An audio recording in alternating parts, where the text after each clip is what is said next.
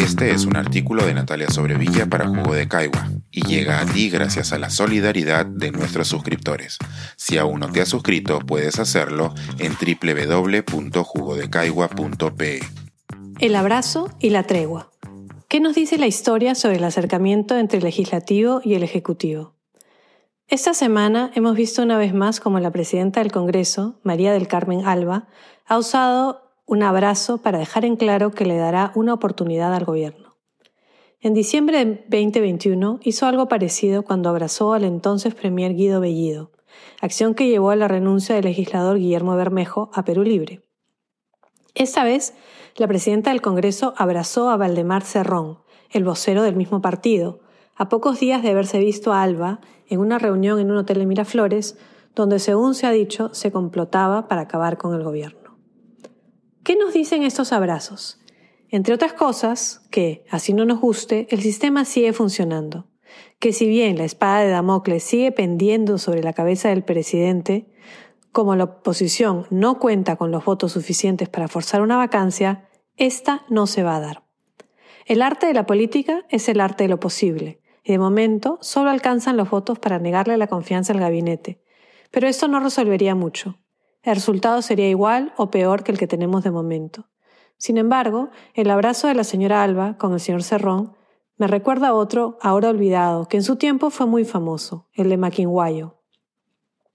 Este abrazo se lo dieron el 24 de abril de 1834 José Rufino Echenique y Antonio Gutiérrez de la Fuente, en una explanada a cinco leguas del pueblo de Concepción en el Valle del Mantaro. Gracias a esta acción terminó la guerra desatada a inicios de ese año, cuando Agustín Gamarra se rehusó a aceptar la elección presidencial de Luis José de Orbegoso y reconoció a Pedro Bermúdez como jefe de Estado. Los liberales, parte del ejército y la gente de la ciudad de Lima optó por Orbegoso, quien se hizo de la capital mientras que la guerra se trasladó a los Andes. A los mismos valles donde solo diez años antes los mismos protagonistas habían hecho la campaña final de la independencia. Echenique, que tenía solo 25 años y fue ascendido a coronel en plena campaña, había ascendido por la cordillera de la Viuda a Cerro de Pasco, evitando las fuerzas de Miller a orillas del lago Junín y llevando a sus hombres hasta Huancavelica a dar batalla. Agotado, entre marchas y contramarchas que no llevaban a nada, escribió en sus memorias, lo cito, Fastidiado yo hasta el infinito con los últimos sucesos que recaían sobre mi mala voluntad de servir a aquella causa y que me demostraban el ningún provecho que daría el país esa guerra, aun en el caso que triunfáramos, cosa probable por las condiciones del caudillo, persuadido que con tal triunfo, y aunque fuera decisivo y domináramos completamente, no era posible obtener la estabilidad del país ni permanecer en paz, pues nos haría constante guerra de todos modos, ese gran partido contrario a nosotros, a cuyo favor estaba la mayoría de los pueblos. Que de otro modo, si éramos ahí vencidos, la guerra se dilataría y sería interminable con los recursos que Gamarra se hubiera preparado en el sur, cuyos pueblos le eran favorables.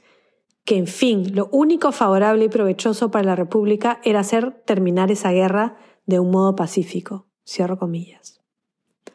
Convencido que el resultado final no variaría demasiado, ganaran o perdieran la batalla, Echenique se decidió por darle un ultimátum a su superior y abrazar al enemigo en vez de enfrentársele.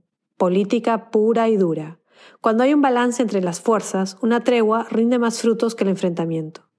Eso es exactamente lo mismo que vemos hoy. El Ejecutivo y el Legislativo están igualmente desprestigiados. La mayoría pide que se vayan todos y no hay confianza alguna en los poderes del Estado.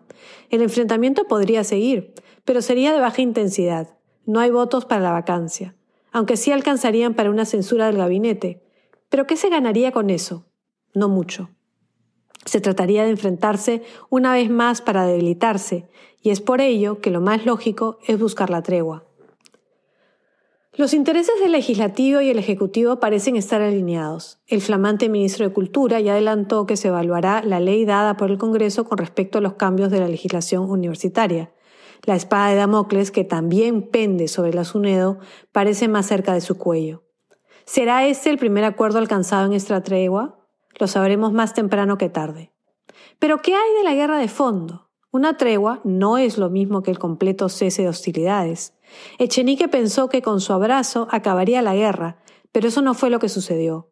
Lo que ocurrió fue que cada bando tuvo tiempo y posibilidades para recomponerse, y meses más tarde se reanudó la guerra con nuevos protagonistas. Lo más probable es que esta tregua, tras el abrazo, nos traiga resultados parecidos. Esta guerra insana por el poder solo terminará cuando una reforma evite que volvamos a elegir a este tipo de combatientes. Este es un artículo de Natalia Sobrevilla para Jugo de Caigua y llega a ti gracias a la solidaridad de nuestros suscriptores. Si aún no te has suscrito, puedes hacerlo en www.jugodecaigua.pe.